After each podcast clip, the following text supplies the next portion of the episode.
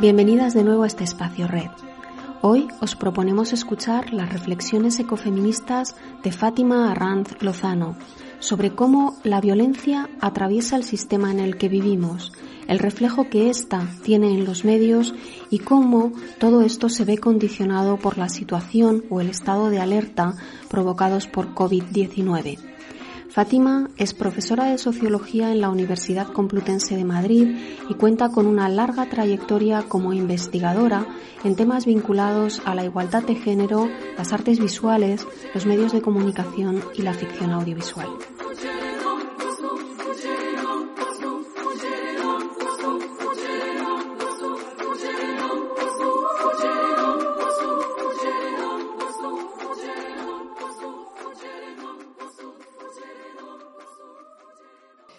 Un virus ha provocado el gran frenazo a nuestro modo de vida.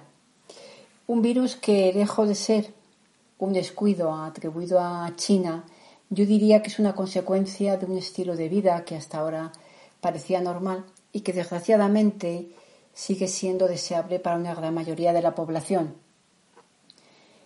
Destacaría que nuestra forma de vida es producto del desarrollo de una serie de decisiones políticas y económicas con las que nos hemos encontrado ya al nacer y que sin embargo hay que tener en cuenta que ni es algo natural ni tampoco lo hemos decidido esa forma de vida en ningún momento.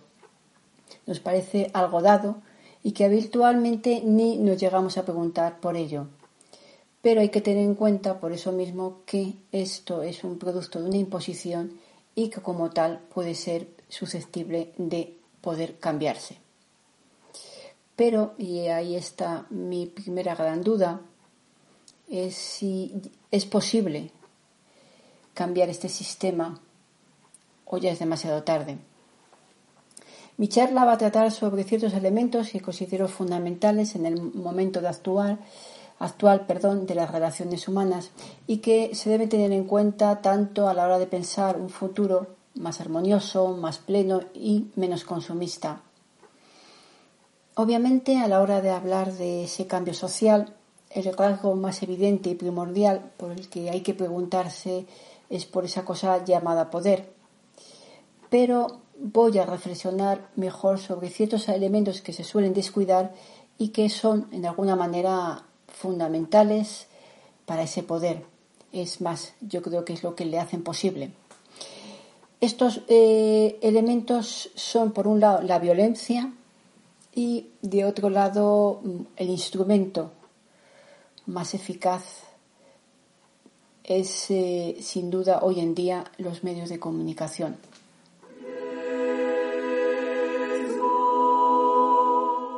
Nuestros comportamientos son violentos aunque no seamos conscientes.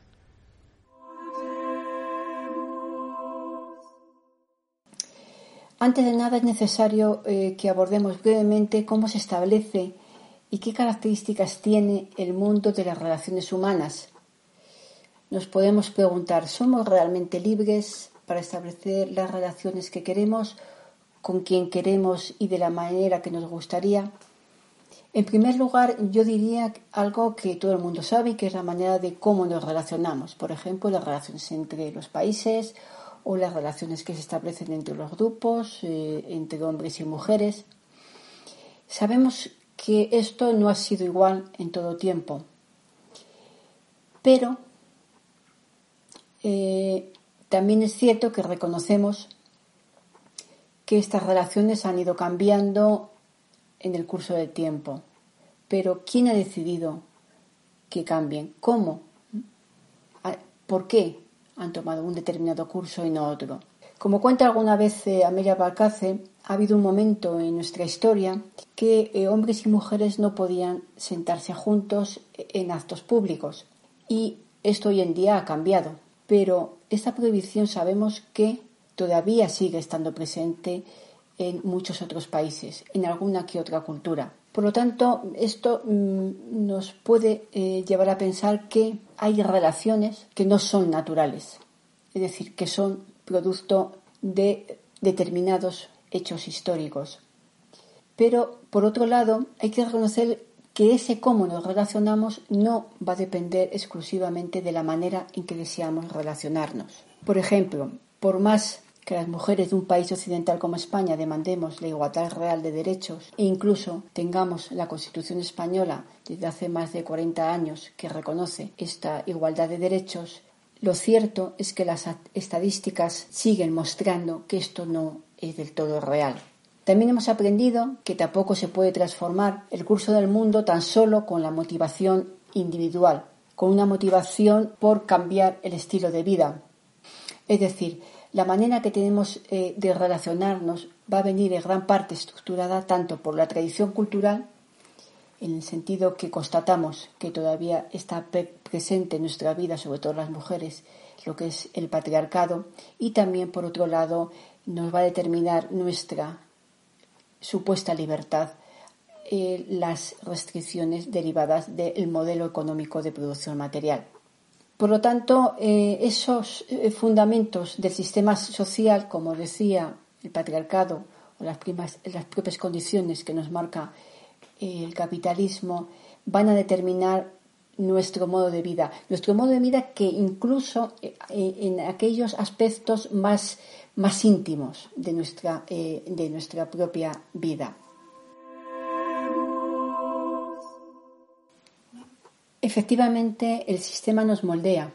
Y así, si las piezas fundamentales del sistema son la violencia y la explotación de nuestras relaciones, van a estar afectadas a sí mismo por ellas. Junto a esta violencia que siempre ha estado presente en el modo de producción que conocemos, encontramos un dato nuevo hoy en día, y este es la aceleración del ritmo que ha tomado la reproducción de este modelo aceleración y violencia, que yo diría que, son los rasgos claves para explicar las causas de la pandemia del COVID. En cambio, frente a lo que se puede pensar, la violencia, si bien es un rasgo predominante en la historia occidental y también eh, de otras culturas, sin embargo, no lo ha sido siempre o nunca o no siempre ha estado presente en todas las sociedades ni en todo momento. Aunque nos cueste imaginarlo, en las actuales circunstancias un sistema social no tiene por qué basarse necesariamente en la violencia. Pero ¿cuáles son los otros tipos de violencia que aparecen en nuestro modelo social, ya que estamos hablando de violencia a violencia? Vamos a ver algunos que son más evidentes que otros. Así, por ejemplo, en primer lugar, el más evidente, el más conocido es la violencia física entre humanos. Ese tipo de violencia que, como digo, es más fácil de detectar y más visible. Es, por ejemplo, la que constatamos derivada de las guerras, los deportes violentos, como puede ser el boxeo o incluso la violencia física contra las mujeres. Pero en cambio hay otro tipo de violencia que hemos comenzado a admitir porque anteriormente no teníamos plena conciencia de ella, y es eh, la violencia o maltrato a los animales. este tipo de violencia, desgraciadamente, sigue estando todavía presente como divertimento en las fiestas y en lo que puede denominarse la caza. Incluso en nuestro propio país sigue siendo, las corridas de todos siguen siendo eh, sinónimo de la fiesta nacional.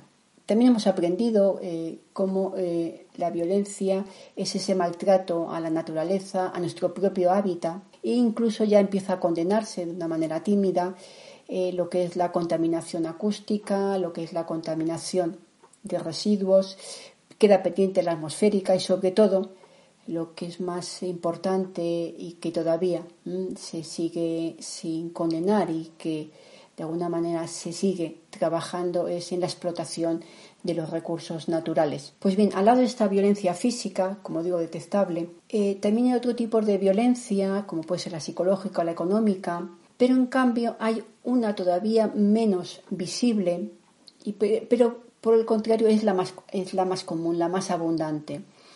Es la violencia simbólica. Quizá el desconocimiento puede tratarse porque es un tipo de violencia muy sutil. La violencia simbólica es esa violencia inapreciable e invisible para las propias víctimas. Violencia que es capaz de hacernos no solo aceptar unas determinadas condiciones de vida que nos son perjudiciales y dolorosas, como toda violencia, sino que su fin es hacernos asumir unas condiciones como si fueran naturales, como si fuera algo que se encuentra en nuestra propia forma de ser, que nos pertenece, que incluso hemos elegido. Por ejemplo, esta violencia permite pensar que algunas mujeres aceptan determinados comportamientos vejatorios, como puede ser la prostitución, porque pensamos que es fruto de su libre elección y no del sometimiento a normas patriarcales. También se piensa que es mm, de libre elección el que las propias mujeres eh, lleven tacones de 20 centímetros o el hecho de que eh, se hagan intervenciones quirúrgicas en su propio cuerpo como es el agrandamiento de senos. Pero repito que es fundamental que para que este tipo de violencia pueda obrar necesita hacer cómplices a sus propias víctimas. Algo que nos puede parecer eh, paradójico, pero que no lo es tanto si, si observamos cómo opera. Así, en primer lugar, necesita que sus mandatos sean interiorizados, como decía, por los individuos, como si fuese algo propio, mucho más si se logra que esos mandatos formen el deseo de, los individuos. Puedo poner algunos ejemplos eh, en distintos órdenes. Antes de pasar a estos ejemplos, quería añadir un matiz más eh, sobre ese objetivo, como, como decía, de la violencia de hacernos cómplices de hacernos cómplices con ese poder. Una de las características es que esa violencia pretende fundamentalmente o, se sirve, mejor, de mejor dicho, de ella, el mantenimiento de lo que es la tradición, de los poderes tradicionales.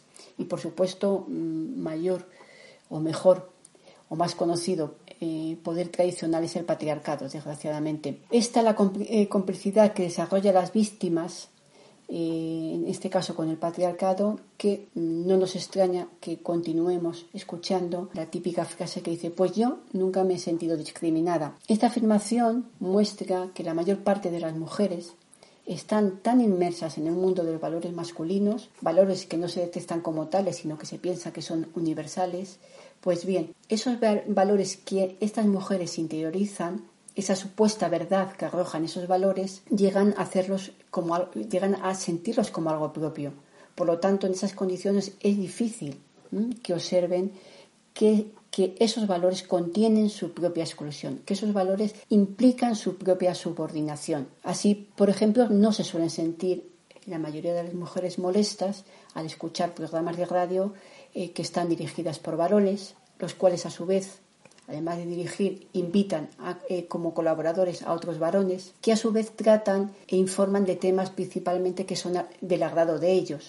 Y por si fuera poco, casi siempre ellos mismos son los protagonistas. Es cierto que ahora, en el tiempo de pandemia, ese cierto protagonismo temático lo ha robado el coronavirus. Pero aún así, seguimos viendo cómo eh, los directores, quien eh, dirige esos programas, son voces masculinas eh, habitualmente. También a estas mujeres que dicen que no se sienten discriminadas en absoluto, les parece de lo más normal que se dedique el mismo intervalo de tiempo en televisión o en radio para informar sobre las noticias generales de interés, como se dice general, que, el mismo, que se emplee ese mismo tiempo para reseñar los deportes que, como sabemos, exclusivamente los protagonistas de esos deportes son eh, varones. Eso sin contar con que, por ejemplo, los programas de televisión que se consideran para audiencias femeninas son los que también se tildan de telebasura. Pues bien, esto no se detecta que es una minusvaloración de todas las mujeres. La mayoría que eh, eh, afirman que no se sienten discriminadas ven que esta minusvaloración es algo normal. Pero la violencia simbólica no solo nos alinea a este orden tradicional, como puede ser el patriarcado, sino también es un instrumento como decía, al servicio de la economía consumista. Y así nos puede llevar a desear un, determinado tipo de ocio, de alimentos, incluso, como decía, a desear el cambio entero de nuestro cuerpo por partes, a través de las cirugías quirúrgicas, incluso también al cambio de nuestra mente a través del consumo de drogas.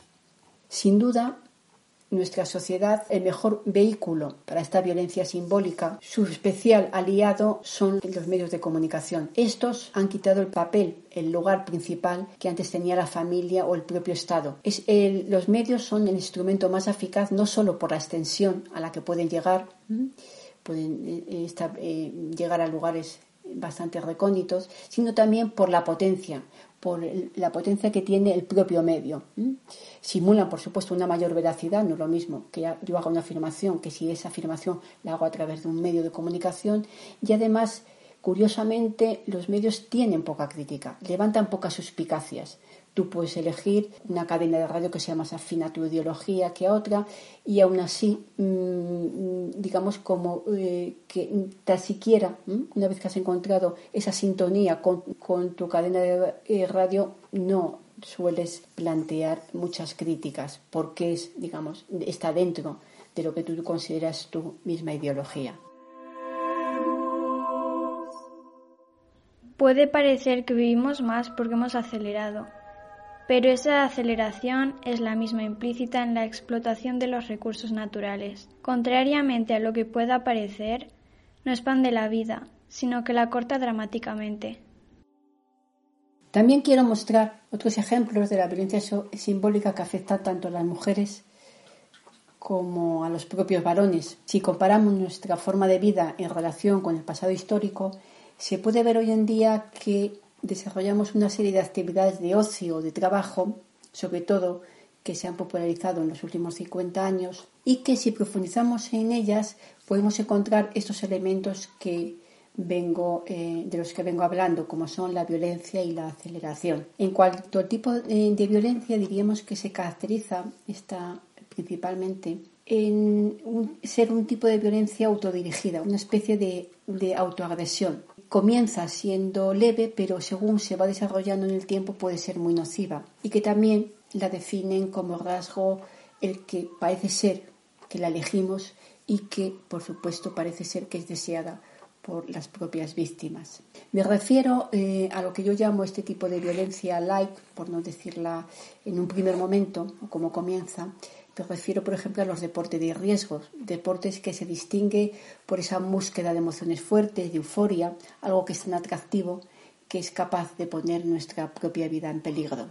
Pero también me refiero a ese, cambio que ha sucedido en las formas de trabajo y que se caracteriza por aumentar la producción en menos tiempo. Y no solo aludo al trabajo en las fábricas, sino también el trabajo de tipo intelectual. Estas nuevas condiciones laborales son las que derivan en un alto, en un alto porcentaje en estrés laboral. Sin duda el estrés está condenado socialmente, pero sin embargo creo que de alguna manera se alienta y se apoya de manera no consciente por muchas de sus víctimas. Obviamente no me refiero a los tipos de trabajos, eh, digamos, de cadena de montaje o repartidores, sino ese, ese, tipo de trabajos que tienen más flexibilidad, más glamour, como son las profesiones liberales o profesiones intelectuales. También entiendo que estas actividades no solo eh, las podemos identificar como en los deportes de riesgos o el estrés laboral, sino que hay algo más. Yo hablaría de que es un conjunto de maneras que aparece en nuestra eh, propia forma de vida. Ese conjunto mm, de maneras eh, de violencia y aceleración yo lo llamaría lo que se define como hiperactividad. Hiperactividad que, por otro lado, cuando se trata de niños se considera algo preocupante, incluso se trata médicamente, perdón. En cambio, eh, esos mismos comportamientos hiperactivos, cuando son realizados por los adultos, se convierten, como decía, en signo de distinción, de reconocimiento. Parece que da cierto prestigio el hacer muchas cosas en poco tiempo. Si reflexionásemos, y, mucho más quien debería reflexionar son las autoridades eh, políticas, sobre esta aceleración que también, como decía, y sobre todo eh, eh, nos afecta a nivel personal, sería interesante que lo hicieran como está sucediendo, como ha sucedido ya en algunos países del norte, como los países nórdicos. Esos países han comenzado por ralentizar el comportamiento infantil pues saben que, no, que este comportamiento infantil es un reflejo también de, los adultos, del comportamiento adulto, quiero decir. Frente a este modo de vida basado en la aceleración y la hiperactividad, ellos eh, están poniendo en marcha programas basados en lo que denomina ralentización. Así sus niños y sus niñas no comienzan a leer tan pequeños en los primeros años de su entrada al sistema escolar como hacemos en el resto de países europeos. Esta estrategia de ralentización persigue dar seguridad y mejorar la autoestima de niños y niñas. Los datos, por otro lado, demuestran que esta formación efectivamente no está implicando peores resultados, muy al contrario. Así se constata que, que ha reducido bastante la, la tasa de analfabetismo. Se puede decir que es una de las más bajas de Europa. Esta es una opción, creo, muy interesante frente a otras opciones como es la cultura del sprint que llevan a cabo en Estados Unidos o Japón y que creo que no hace falta que explique más. Esta hiperactividad en la que nos hacen vivir y que es poco cuestionada socialmente viene marcada por la aceleración de nuestro ritmo de vida, es decir, por el aumento de la velocidad en que realizamos las cosas y por la cantidad de cosas que hacemos. Es un mandato social bien a la hora de producir o bien a la hora de consumir, casi dando igual que produzcamos o que consumamos. Eh, no hay diferencia en que estemos trabajando, como decía, o disfrutando de las vacaciones. El tiempo de ocio también tiene que ser un ocio productivo. Así, por ejemplo, el turismo ha cambiado su ritmo. Ahora el objetivo es acumular récords en ver monumentos y hacerse selfies. O si hablamos de montañismo, se debe hacer todos los picos de la cordillera que estemos visitando en el menor tiempo posible y si son eh, cuanto más altos mejor o si estamos delante de la pantalla de un ordenador tenemos que conseguir muchos likes en Facebook, Twitter o Instagram. Da igual, el caso es eh, acumular a la máxima velocidad. Hemos interiorizado, por tanto, esa obsesión por lograr eh, la máxima acumulación de dinero, prestigio o cualquier otro poder. Parece que no podemos dejar de ser competitivos y competitivas en todo momento, pero lo curioso es que estos comportamientos se dan incluso aunque seamos personas muy críticas con el modelo social, ese modelo que decimos por otro lado que no nos gusta porque explota los recursos, porque contamina, porque, porque, porque es violento. En fin, vemos que lo que sucede en nuestro exterior es algo que lo vemos fácilmente, pero nos cuesta entender, al igual que las mujeres que dicen que no la discriminan, nos cuesta entender cómo el sistema nos ha hecho cómplices con sus métodos. Eso es todo un éxito del sistema. Critica lo que quieras, pero sigue sometido a mi orden.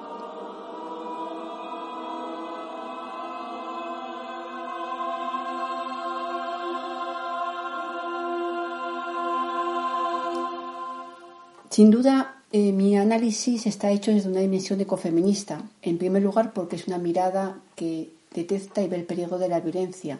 Se cuestiona y denuncia la violencia contra el planeta, contra nosotros y con nosotras mismas, contra todas las especies. Por supuesto que entendemos que la violencia sí tiene un género, el género masculino. Ello no quiere decir para nada que pensemos que los varones tienen un gen distinto que les hace más violento, pero en cambio sí que pocos pueden negar que la violencia no, no, forma parte de la identidad masculina. Por ello decimos que la violencia es una prerrogativa masculina, perjudicial para la especie y para el planeta. Desde el ecofeminismo se propone la búsqueda de una sociedad cuyos fines no pasen por la violencia o la explotación de los humanos entre sí, ni explotación ni al planeta, ni a las especies, ni a los recursos, pero como decía al comienzo, me sigo preguntando si ya no será muy tarde.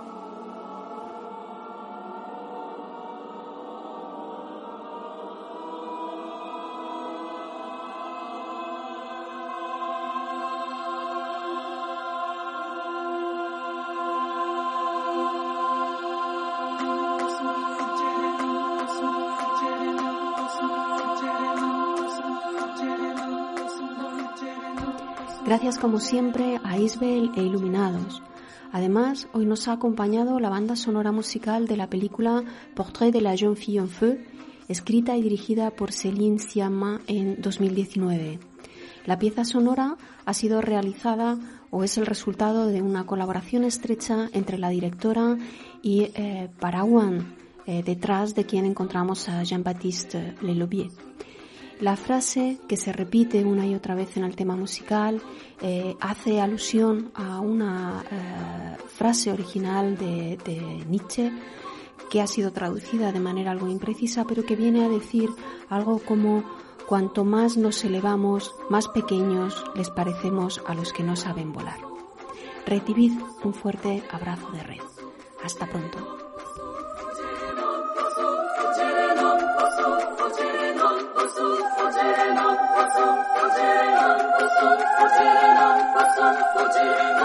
son, Hacer el son, Hacer el son, Hacer